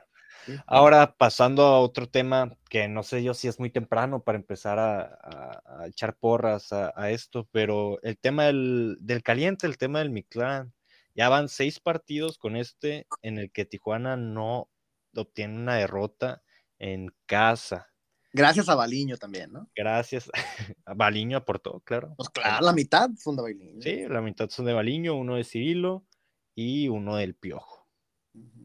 Eh, seis partidos ya en los que Tijuana no, no tiene una derrota en el caliente, contando el primero que es la jornada penúltima, si no me equivoco, el torneo anterior contra Necaxa y pues ya todos los de este torneo, ¿no? Eh, Miguel Herrera tuvo unas palabras sobre la afición, sobre el recibimiento, sobre cómo ha vivido y cómo se vivió más que en este partido. y, lo que es la casa de Tijuana, ¿no? Así que vamos a escucharlo. Hacerle a la gente, nosotros tenemos que, reitero, matarnos para conseguir su satisfacción, su alegría. Queremos que la gente se vaya contenta de este estadio, que vuelva a llenarse este estadio, porque los últimos partidos que estuve aquí, el estadio estaba lleno y lo queremos otra vez lleno. Hoy fue una buena entrada, pero queremos que no se vean gradas, ¿no? Queremos que la gente nos vuelva a responder y para eso nosotros tenemos que responderles a ellos en la cancha, con éxitos, con triunfos, con entrega, con determinación que vengan aquí y que vean que su equipo se parte el alma para poderles dar una alegría, ¿no? Pues esas fueron las palabras de Miguel Herrera sobre la afición, sobre que hay que, quiere ver el estadio caliente lleno, quiere volver a ver al estadio caliente, alentar, a gritar, que, a ver, nosotros tres estuvimos en el estadio y mínimo Raúl no me vas a dejar mentir porque tú lo notaste y lo hiciste saber, que, a, que se escuchó el estadio caliente, se volvió a escuchar un ole, eh, la masacre se escuchaba, bueno, yo en lo personal escuché que cantaban más recio, eh, volvían a alentar, la afición se volvía a meter. No sé yo si era por el piojo, no sé si yo si era por el resultado, no sé yo si eran por las formas de, de, del juego, pero ya se va metiendo un poquito más la afición. Eh, Antuna, ¿qué, ¿qué podemos rescatar de estas palabras del piojo? pues claramente que eh, pues siempre, pues que hay una muy buena relación entre Piojo y la afición, ¿no? Una afición que pues lo, lo dijimos en la emisión pasada, que siempre candidateaba al Piojo, una afición que cuando se nombró que pues el rumor de que el Piojo podía regresar al banquillo Cholitzcuintle para ese torneo, pues la afición está entusiasmada y emocionada por volver a ver a, a Miguel Herrera de regreso, ¿no? Y yo siento que el Estadio Caliente, pues ahora con este eh, impulso anímico, como tú lo mencionaste en la emisión pasada también, eh, que la llegada del Piojo, o creo que fue la antepasada, no, no recuerdo en qué emisión lo, mencionaste, que la llegada del Piojo ayuda en lo mediático. Y por supuesto, o sea, eh, vimos una sala de prensa pues abarrotada, todo el mundo quiere estar ahí en la conferencia de prensa con el Piojo Herrera. Eh, y yo creo que, pues que también en tres partidos con el Piojo hemos visto un equipo que no vimos en veintitantos juegos con Baliño. Y eso es algo que agradece la afición. Vio, veo un equipo pues mucho más entregado, mucho más comprometido, que sale con más ganas de, de comerse el campo, de jugar, que presiona más que el equipo de Baliño, que pues, o sea, las cosas como son, salía a huevonear al campo. Y yo sé que no se trata de, ganar la Copa Respeto o la Copa Garra ni nada de eso, pero yo siento que se agradece muchísimo más un equipo más comprometido y que se le vean las ganas de salir con el triunfo. Y yo siento que pues este, este impulso anímico que puede dar un estadio caliente lleno, pues puede hacer que el Mictlán vuelva a pesar como pesaba antes, que ya tiene rato que no pesa el, el Mictlán. Claro. A ver, Raúl, quedan partidos de locales ante Atlas, ante Toluca, Querétaro y León. ¿Veremos algún, no te digo un lleno porque no lo vamos a ver, pero veremos algún 80% en algún partido del estadio caliente, su capacidad. Sí, yo creo que, a ver, los partidos de Toluca y León son muy interesantes, ¿no? Toluca porque tiene una gran afición también fuera del Estado de México. León es penúltima jornada, ¿eh? Se pueden estar jugando algo. Ah, ah claro, claro. No, y aparte... Tijuana León, pues. Sí, aparte Tijuana León tienen ahí una historia casada, ¿no? Sí, sí. Entonces, va a ser muy interesante eh, esos partidos. Un León que también parece que ya va agarrándole el estilo al Arcamón y, y, que ahí va, ¿no? Y un Toluca que, que, anda muy bien, que anda de sublíder, si no me equivoco, y que, que, que, pinta para estar también otra vez en la fiesta grande y, y muy interesante por parte de Nacho Ambriz, el regreso de Marcel Ruiz a la frontera, el regreso de Brian Angulo, el regreso del Gacelo, ¿no? Que anda metiendo goles con el Toluca. Sí. Entonces, este, pinta ese partido, pinta muy interesante. Yo creo que ahí podríamos ver un, un estadio, este, pues, más, con más afluencia de gente y también el de León, ¿no? Que, que si para el partido de León eh, estamos hablando de que Tijuana está en zona de repechaje, yo creo que la gente ya va a estar muy metida con este equipo y muy ilusionada.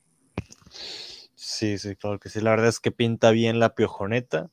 Hemos visto tres partidos, dos, la verdad es que... Mmm, no sé yo si podremos juzgarlos esos dos primeros partidos del Piojo, pero ya este tercero, pues cómo no, no nos gusta. La gente ahora sí, como parte de la encuesta, pregunta encuesta que hicimos en, en la emisión pasada, el 100% dijo que va a haber repechaje con Miguel Herrera. ¿eh? El 100%. 100%. No hubo ni un, no va a haber repechaje. Ah, no, bueno. Confía en la piojoneta, el 100% cree que va a haber repechaje y el 75% cree que este equipo va a levantar un título en toda la gestión de Miguel Herrera. ¿El 75%? Ujú. Ah, qué incrédula es la gente. Mm. Luis Fer. Ay, güey, se me... eh, ¿Este Tijuana está para repechaje? Pues a ver, eh, creo que ya, ya lleva tiempo sí que tenemos un director técnico de esa, de la calidad del Piojo. Y pues no dudo que el Piojo vaya a clasificar a repechaje a los Cholos. No, también estás en la piojoneta. Sí, estoy arriba. Esto, chingado. Ahora, ah, ¿para qué está este equipo aparte del repechaje si es que se llega a dar, Omar? Eh, realmente yo creo que es- hemos visto muy poco, muy poco el juego de Miguel Herrera para ya ponernos a ver si está para unas semis, para pasar el mismo repechaje. Estamos hablando, creo que antes de grabar, que hay que ver si vamos a recibir el, el repechaje en casa o si vamos a- o nos va a tocar de visita. Claro. Ya sabemos que tenemos que estar del 4 al 8 para estar en, para tenerlo de local. Hay muchos factores y hay muchas cosas que ver todavía a este, a este Tijuana y Miguel Herrera. Fue lo que se comprometió Miguel, ¿no? Eh, no, a ver. Él dijo, primeros ocho. Me gustaría, dijo, ah, estaría muy bonitos. O sea, Ay, no, no, no. Él dijo, el reto es los primeros ocho. a ver, también dijo que vino a, a darle a la afición lo que, lo que queda en deuda, que es un título. Y Y pues, ¿está descabellado o no? es para mí mucho. Pues ahí está, entonces, el incrédulo es tú. y no, no Miguel. Y la el incrédulo no es la afición, eres tú, Omar, ¿no? Pues tú no eres sé yo, Otto que dijo que no.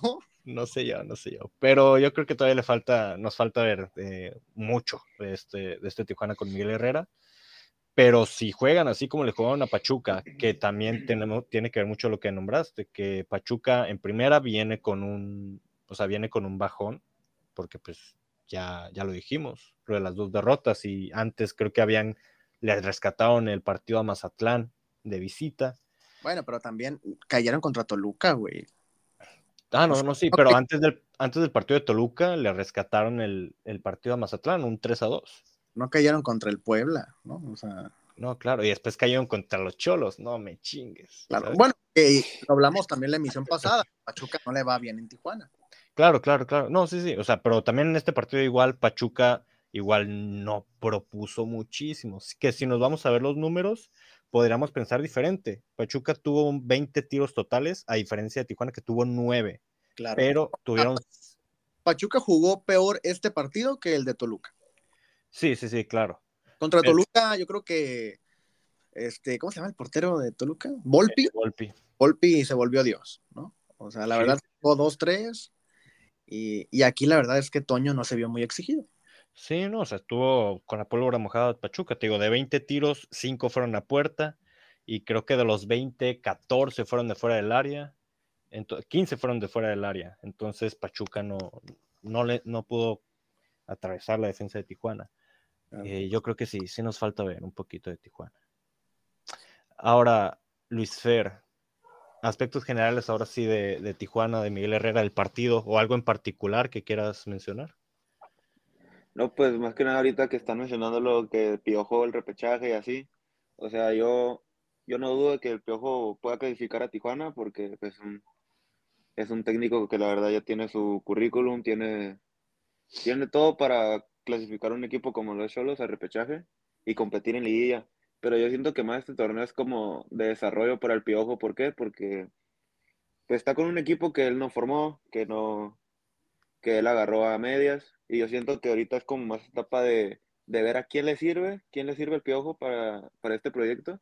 Y el siguiente torneo, pues el Piojo ya poder traer a, a, no sé, a los refuerzos que él quiera para poder armar bien su plantel. Y los que destacan en este torneo son los que se van a quedar. Y los que se queden ahí son los que van a tener que salir. Claro, claro. A ver cómo, cómo se da eso, porque también lo hemos mencionado aquí, el tema de la, una reestructuración al mando del piojo, pero luego el- director general deportivo dijo que no va a haber tantos movimientos. Hay que ver cómo se da el mercado. El siguiente mercado de Tijuana va a estar bastante interesante. Eh, Antuna, igual aspectos del partido. Pues, ¿qué te puedo decir? Yo creo que vimos una versión muy buena de Cholos y una versión un tanto diferente de lo que se ha visto de Pachuca en el torneo. Yo siento que, pues que Cholos, pues se robó el protagonismo del partido, tuvo más oportunidades, tuvo más llegadas. Eh, Toño, pues muy bien las intervenciones que tuvo. Eh, y pues nada, eh, un Pachuca que se revolucionó con la entrada de este Inestrosa en el segundo tiempo, pero pues que no le alcanzó para, para poder romper el arco Cholitzcuintle y penetrar una defensa que estaba muy bien posicionada. Y pues nada, yo siento que un Cholos que, que ganó y que gustó a la afición. Y, y, pues nada, yo me quedo con eso, con que eh, el piojo, tanto en lo táctico como en lo, en lo mental, va a hacer que este equipo dé para adelante. Y vamos a ver un equipo, una relación equipo técnico y afición muy sólida por lo que resta de torneo. Claro, a ver, Raúl, igual, opiniones generales y te cedo la batuta del programa. Ah, caramba, ya acabamos. Ya, ya, ya acabamos. No mames. Date, date. Este, duró más el bloque femenil. A ver, eh, me gustó el equipo, me gustó el equipo, me gustó el planteamiento, como dice Alejandro. Eh, lo comentamos, lo comenté contigo, Omar. Yo creo que este es el mejor partido que le he visto a Tijuana desde, desde aquel 2 a 0 contra Atlas también, de hace un año con Gallego Méndez, este, en el caliente. Yo creo que desde entonces no había visto un partido tan redondo por parte de Tijuana. En aquel entonces con gol de Marcel Ruiz y de Cristian Rivera, dos personas que ya no están en el equipo, ¿no? Eh, y, y, nada, me gusta, me gusta lo de, lo de Tijuana. Eh, y fíjate que es complicado decir que te gusta lo de Tijuana cuando hace un mes este equipo no te gustaba nada. ¿no? O sea, no te gustaba ni la persona que estaba en el banquillo, ni el once titular, ni nada. ¿no? Y que un mes después digas, me gusta este equipo y me gusta cómo jugó y me gusta cómo este, propuso, la verdad es que habla de, de, un trabajo que se está viendo por parte de todo el cuerpo técnico, ¿no? Muy interesante. Ahora, un partido con, ay, que a mí me da mucha, no sé, no sé qué palabra, güey, no sé si, nostalgia no es, me da mucha ilusión. Me da mucho sentimiento. es un partido que, que, que, me gusta, es un partido que, que, donde tengo el corazón dividido, la verdad. Porque estoy este, con, con el equipo que, que me gusta, que es Tijuana, y estoy con un gran amigo en el banquillo del Atlas, ¿no? Entonces, no sé, no sé qué hacer. ¿Con qué digo amigo hermano? con Benjamín Mora que regresa a Tijuana. Con Benjamín. Que alcanzó a, a colarse al viaje de Tijuana, ¿no? Sí. ¿Quién sabe si a lo mejor se queda aquí en Tijuana, ya no regresa a Guadalajara, ¿no? A lo mejor ya se queda aquí. Este, no le ha pasado muy bien con el Atlas, ha sufrido ese Atlas de Benjamín Mora, no han entendido pues, el fútbol champán que maneja el profe Benja, ¿no? Este, los, multicamp los multicampeonatos no lo han entendido, ¿no? O sea, anda perdido el Atlas, yo siento que es cosa del plantel, no es cosa del técnico. Pero, pero bueno, eh, vamos a hablar de eso justamente. Eh, Tijuana recibe al Atlas este viernes en la cancha del Estadio Caliente otra vez, en esta jornada doble de local. Eh, un partido que pinta, la verdad es que después de ver la exhibición de Tijuana contra Pachuca y ver la actualidad de Atlas, pues pinta para una victoria Choripintre. Yo creo que eh, no me dejarán mentir. No sé qué opinión tengas de, de eso, Omar. Y sinceramente sí. A ver, para no indagar tanto y después nos, nos suele ir mal con los pronósticos. Eh, Benjamín Mora, sinceramente que yo creo que este último partido se le dio bastante bien, le sacó el empate al América.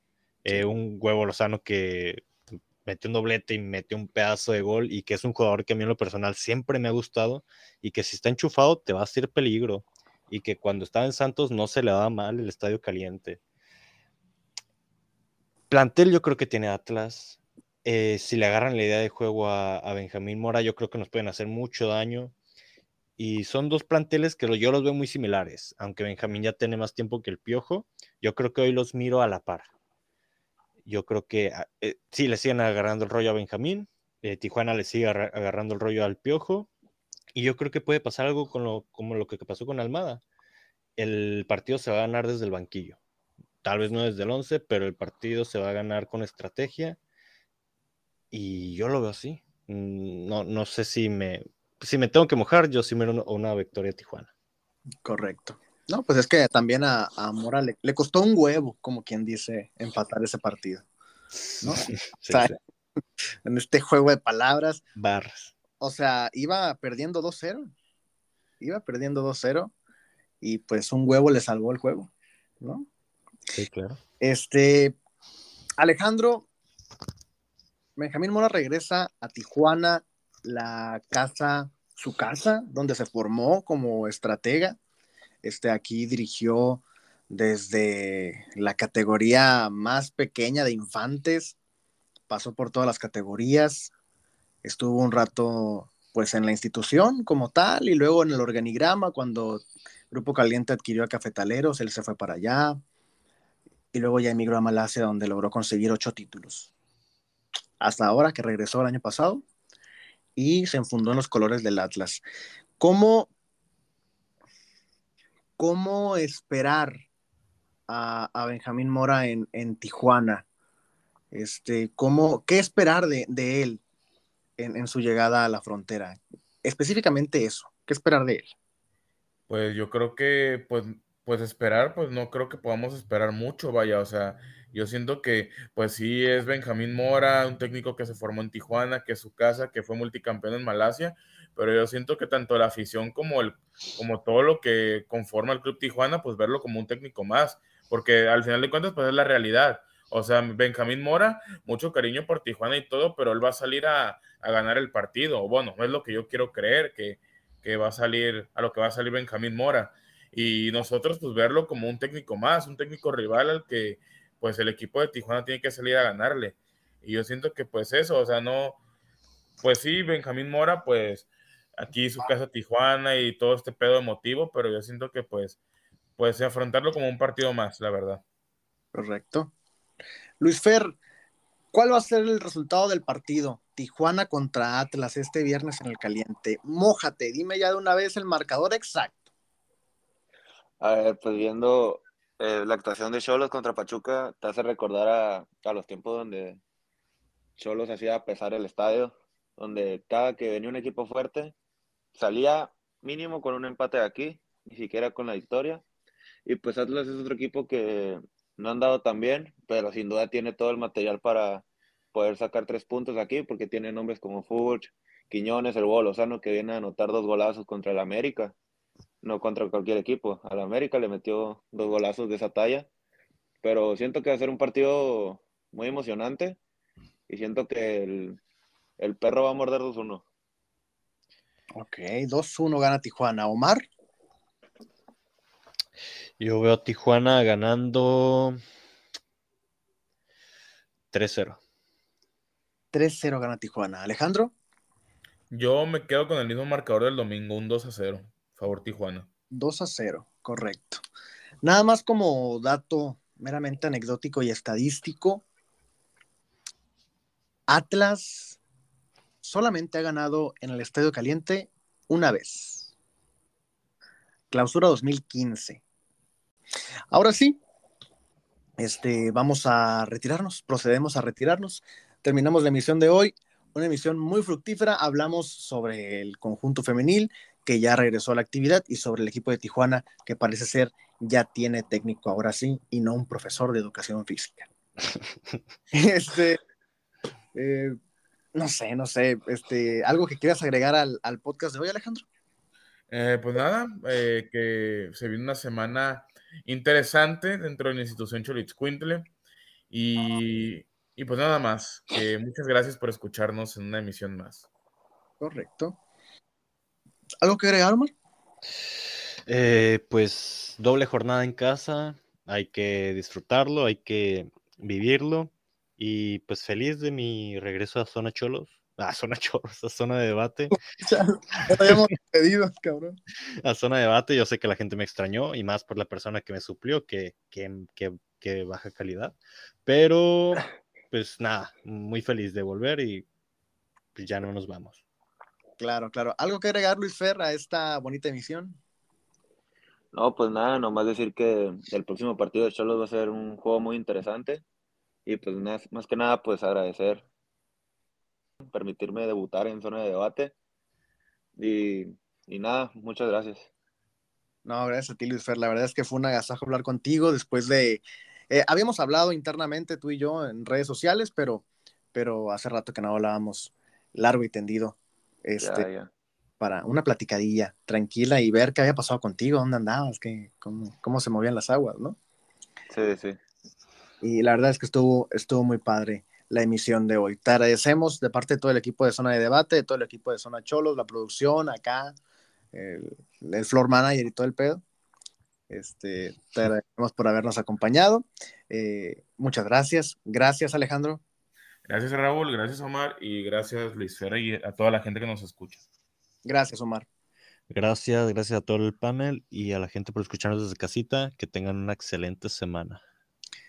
Inicio de mes, iniciamos marzo. Que Ya, tengan un excelente marzo. un excelente marzo. Marzo, marzo. Fíjense nada más.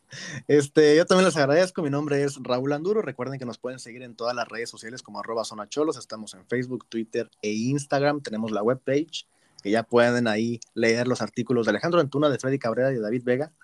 Este, cada, cada semana. Los análisis de los partidos, los cara a cara, las previas y mucha información más que tendremos ahí, solamente ahí, en zonacholos.com. Ahora sí, también recuerden que este podcast lo pueden escuchar en Spotify, Google Podcast, Apple Podcast, Amazon Music, ¿en dónde más? En todos lados. En la tienda de la esquina, díganle, hey, ponga zona de debate. Radio 98.27 correcto, FM, ¿no? FM, FM. Escuchan ahí. Después del show del Pony, estamos nosotros. Ahí van a poder escuchar también. En el 33.33. Ta- Ándale, vamos a abrir esa nueva sintonía en megahertz. Pues nada, les agradecemos. Que tengan un buen inicio de mes, como dice Omar, lo que resta de la semana que sea muy fructífera y pásenla, pásenla muy bien. Chao.